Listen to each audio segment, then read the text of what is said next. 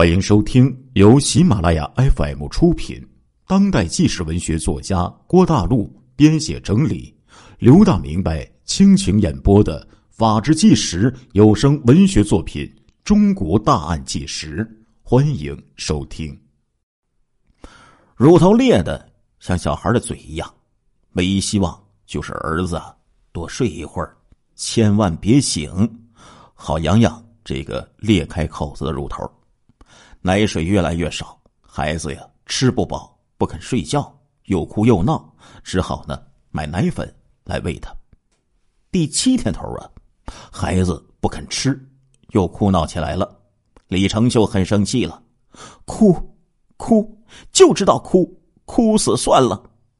哎，婆婆呢找来了郭大娘，看了看孩子，她说：“哎呀，孩子像是有病了。”找人给看看吧，孩子这么小，可别给耽误了。哎，只好又请来一个崔老太，摸了摸孩子的手，又看了看孩子的舌头。这老太太又说了：“这孩子呀是三七风，要抓紧治，如果耽误了就会抽风啊。”崔老太太的说法，李成就心里虽然怀疑，可是自己又不懂，又怕。真的抽风，那可怎么办呢？就有老人做主呢，同意这个崔老太太给治一治。只见这个崔老太太呀，拿出了一根缝衣针，在这个孩子的这个手指上啊，挨个的扎，哎，还得挤出血来，说是见血呀才能有效果。孩子疼的拼命的哭，差点都背过气去了。针呢？扎在孩子身上，那是疼在妈妈的心里呀。做了母亲呢，李成秀才真的体会到了儿女连心的滋味。不知道那一刻是怎么挨过来的。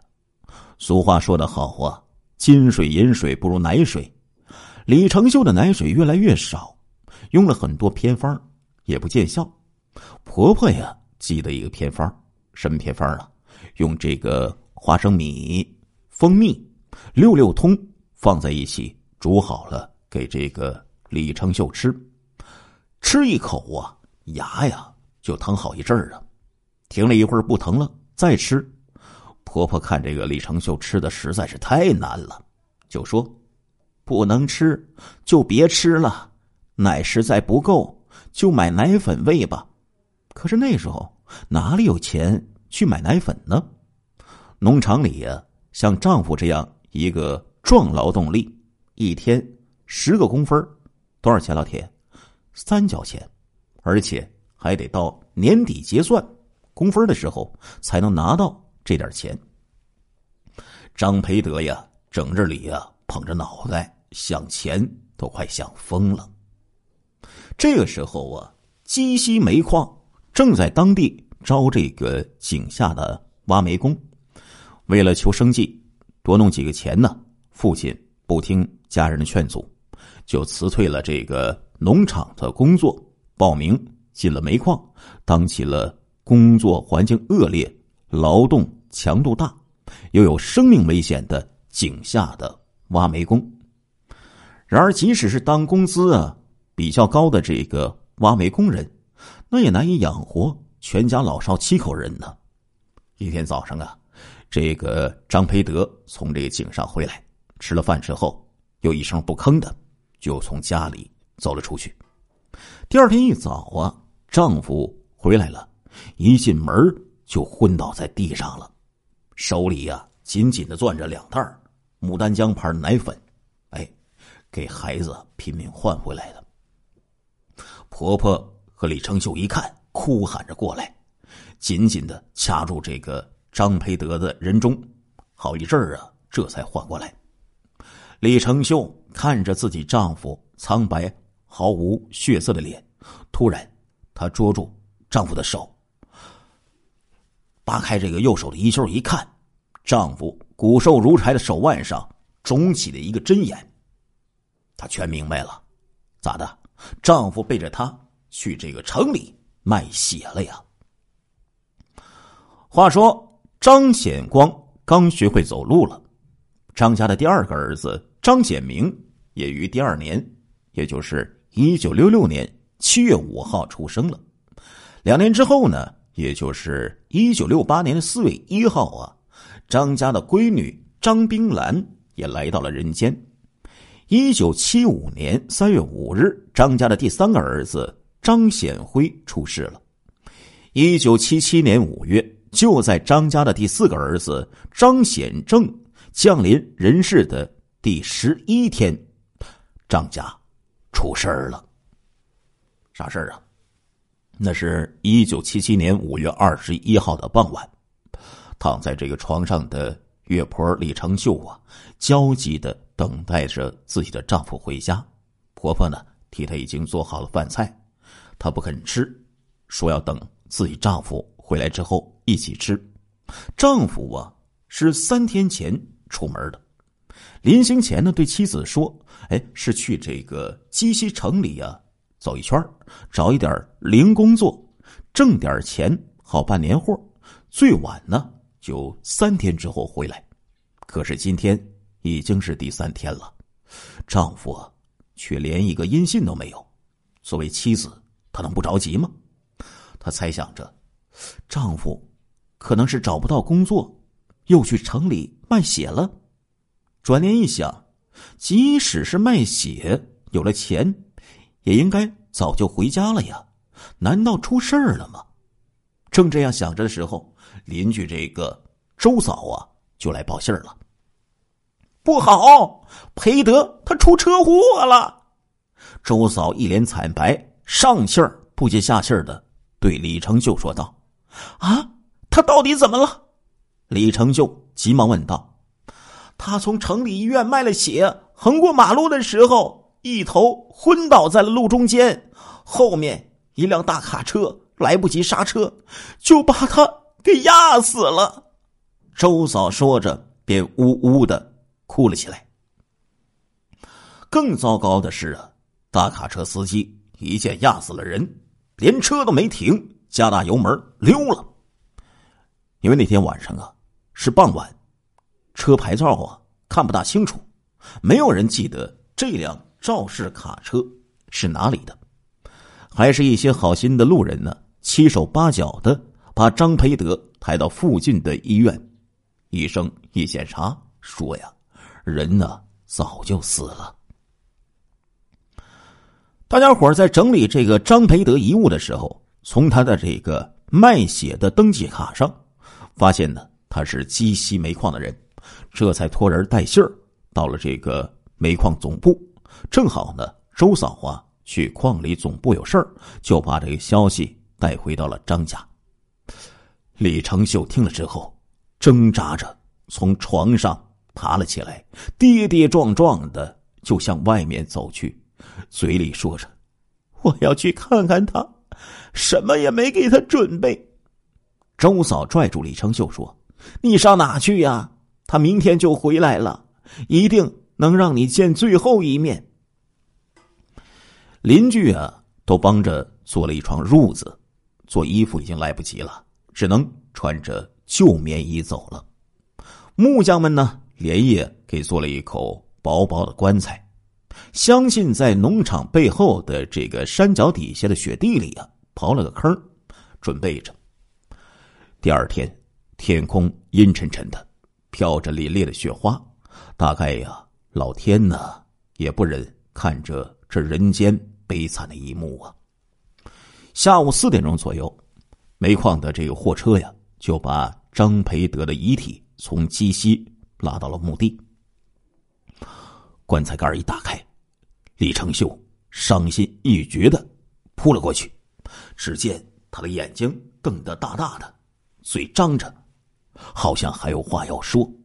是啊，他一定是不甘心只有三十八岁的生命。就离开了人世啊！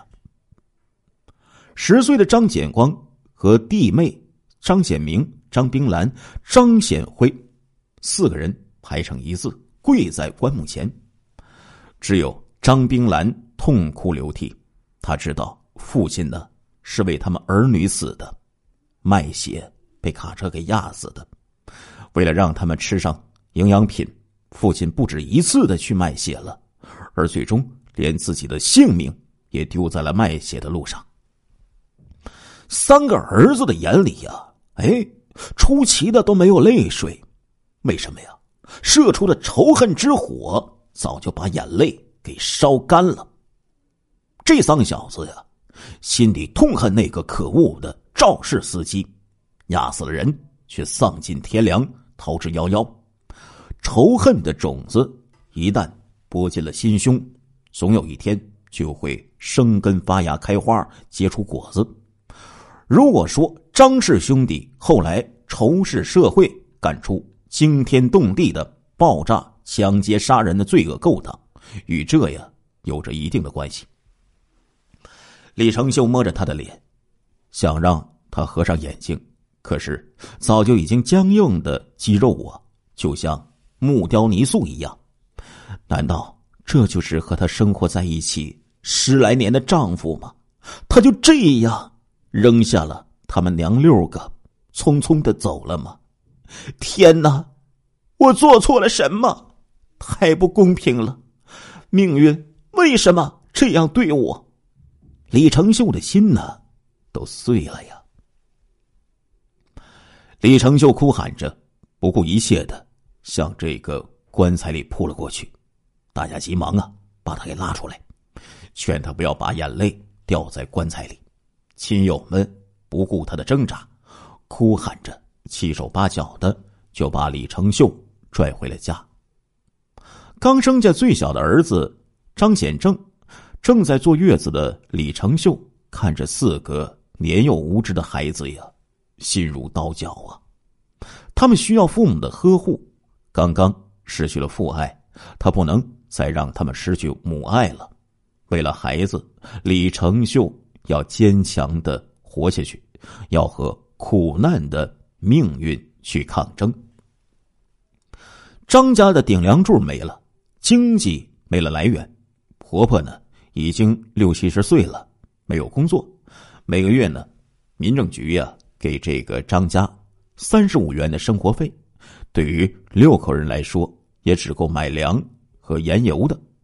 李成秀没有工作，丈夫死后。三十六岁的她呀，一边拖儿带女，一边就在这个田头地里呀拼命的干活，来维持这个破碎的家庭。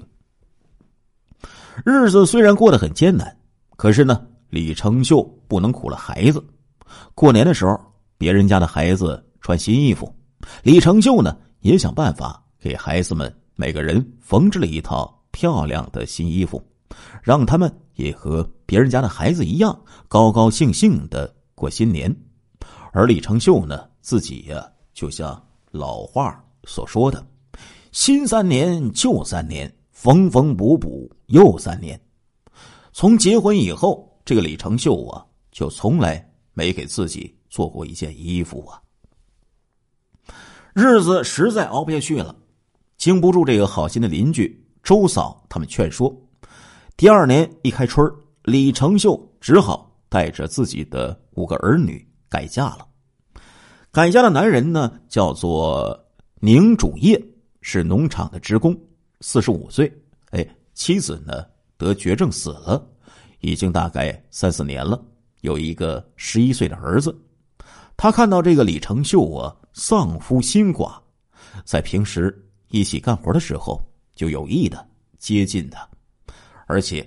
还用这个话语呀挑拨他，说什么呢？成秀啊，你死了丈夫，我死了老婆，孤男寡女一对儿，干脆呀，你搬过来跟我一起住算了。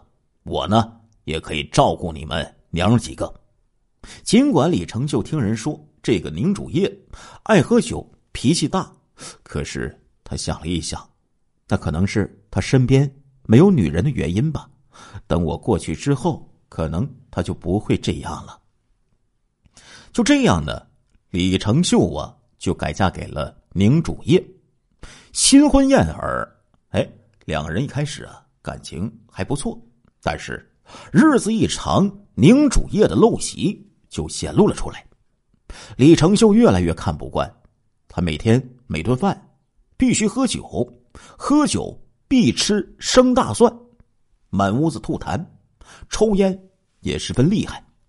只要他一进门啊，这个屋子里呀总是烟雾弥漫，烟臭和大蒜的臭气熏得人呢受不了。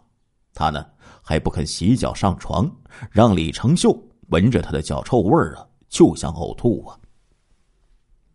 更让这个李成秀接受不了的是，宁主业对他自己的儿子万分溺爱，但是对张家的儿女呢，却是极端的歧视和打骂。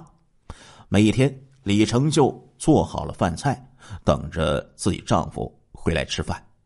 哎，宁主业一上桌啊，就把碗里的这个好菜用筷子扒拉到一边，夹给他的儿子吃。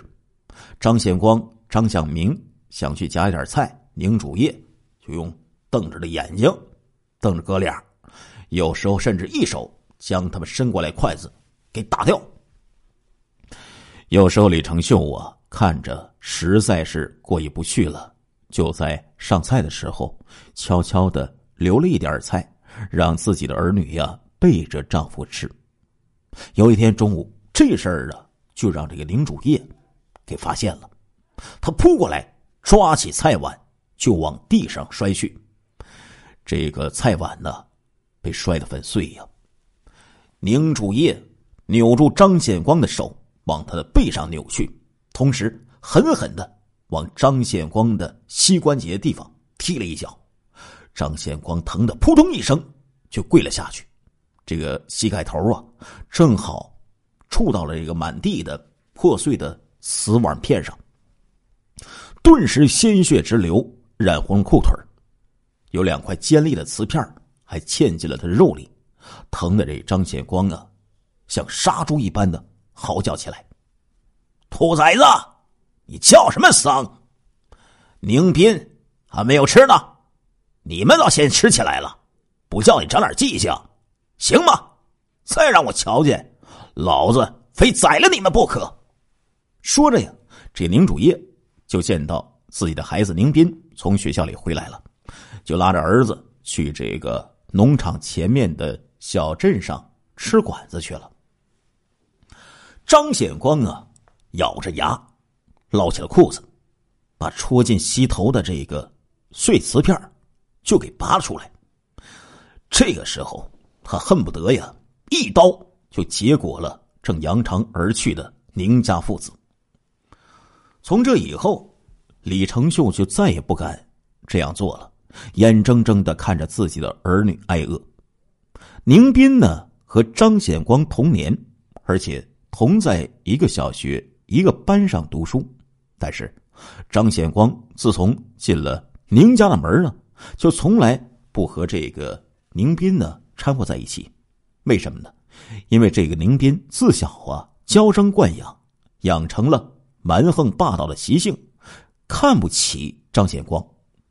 当有人告诉宁斌说这个张显光是他母亲上厕所哎生在这个粪桶上的，宁斌更加看不起他了，背着张显光说他是粪桶，这让张显光十分恼怒。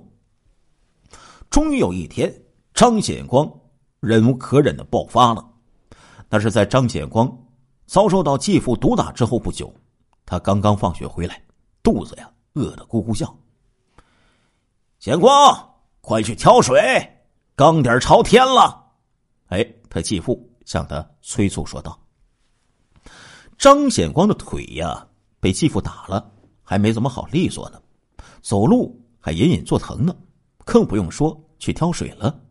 但是他一见自己继父啊板着面孔，又不好。去违抗，就只好挑起水桶去井边了。过了一阵儿啊，宁斌呢放学回来，他吃着父亲给他特意煮好的茶叶蛋，哎，在一边得意的就瞧着张显光啊，瘸着腿歪歪扭扭的挑着一大担的水桶从外边走了进来。张显光就将这个水桶停放在这个厨房的门口，他年纪小，力气不够。一开始啊，都是靠母亲帮忙才把这个水呀倒在这个水缸里的。但是这时候呢，他老妈呀去农场总部还没回来，张显光于是呢就想叫这个宁斌呢过来帮一把。宁斌踱着这个悠闲的步子走了过来，低头看了看水桶，却对这个张显光命令说：“把水倒掉。”为什么？张显光忍住心头的怒火问道：“你瞎眼了？水里面有虫子！”宁斌训斥说道。一听这话，张显光满肚子的委屈和愤怒再也忍不住了，他使出这个吃奶的劲儿来，提起一桶水就朝这个宁斌的身上倒了下去。就算是现在是夏天呢。宁斌遭受到这个冰凉的井水淋身之后，还是感冒了一场。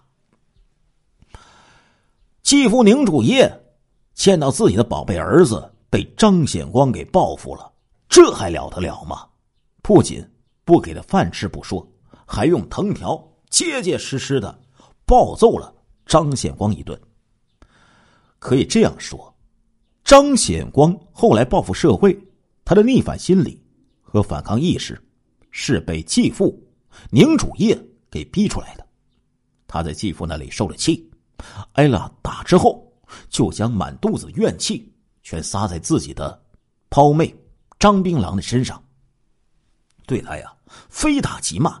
后来，这个张槟兰回忆说：“我大哥显光在我的印象中，从小就是一个凶恶的魔鬼。”如果说继父可怕，他比我继父更加可怕。他冷不防就会无缘无故的把我揍一顿，抓住我的头发就往墙上撞，我的头发被他一把一把揪掉，头上的包旧的没消，新的又起了。这一年九月，李成秀的婆婆也在宁家呀，因为不堪折磨。而绝望的自尽了。李成秀与宁主业的婚姻注定是短命的。当年十月份，李成秀与宁主业离了婚，含着泪呀，领着这个孩子呀，就回到了自己的那间破屋了。张显光真正走上邪路，是在母亲李成秀第三次改嫁之后。话说呀。那是一九七七年的五月份，母亲呢，经人介绍嫁给了鸡西市的一位叫做魏根生的烧锅炉的工人。孩子们呢，跟着母亲就一起来到了鸡西市的城里住了。哎，从偏僻的农场来到了喧嚣的城市，展现在张显光眼前的是一个五光十色、充满着诱惑的。花花世界呀！刚到这个鸡西市啊，张显光对城里的一切都感到特别新鲜、稀奇、有趣儿、好玩啊。他更加无心上学了，整天里呀就跟学校里的一般小混混们逛大街、溜市场、跑歌厅、茶楼。家庭作业不是抄同学的，就是干脆不做，不交给老师看。学习成绩呀，从在这个。农场的时候的前十名降到了倒数几名。当年升学考试没有过线儿母亲领着他呀去跟学校领导说尽好话，哎，这才让他进了一所条件比较差的中学。俗话说呀，社会是个大染缸啊。对于张显光来说，一个心术不正的群体也是一个大染缸。自从进入这所中学之后，跟一些不三不四的同学混在一起，张显光就变得更加坏了。经常在外面一混呢，就是一整天，有的时候一连几个星期都不回家。在学校里啊，他用打火机就把女同学的裤子给点着了，哎，还往这个同学的抽屉里呀塞这个呃菜花蛇，勒令同学。帮他做作业，拿钱给他买早点吃，几乎啊就是把这些恶事儿都给做绝了。同学们呢给他起了一个令人厌恶的绰号，叫做“蟑螂”。亲爱的听众朋友们，这一集的《中国大案纪实》播送完了，感谢您的收听，我们下一集再见。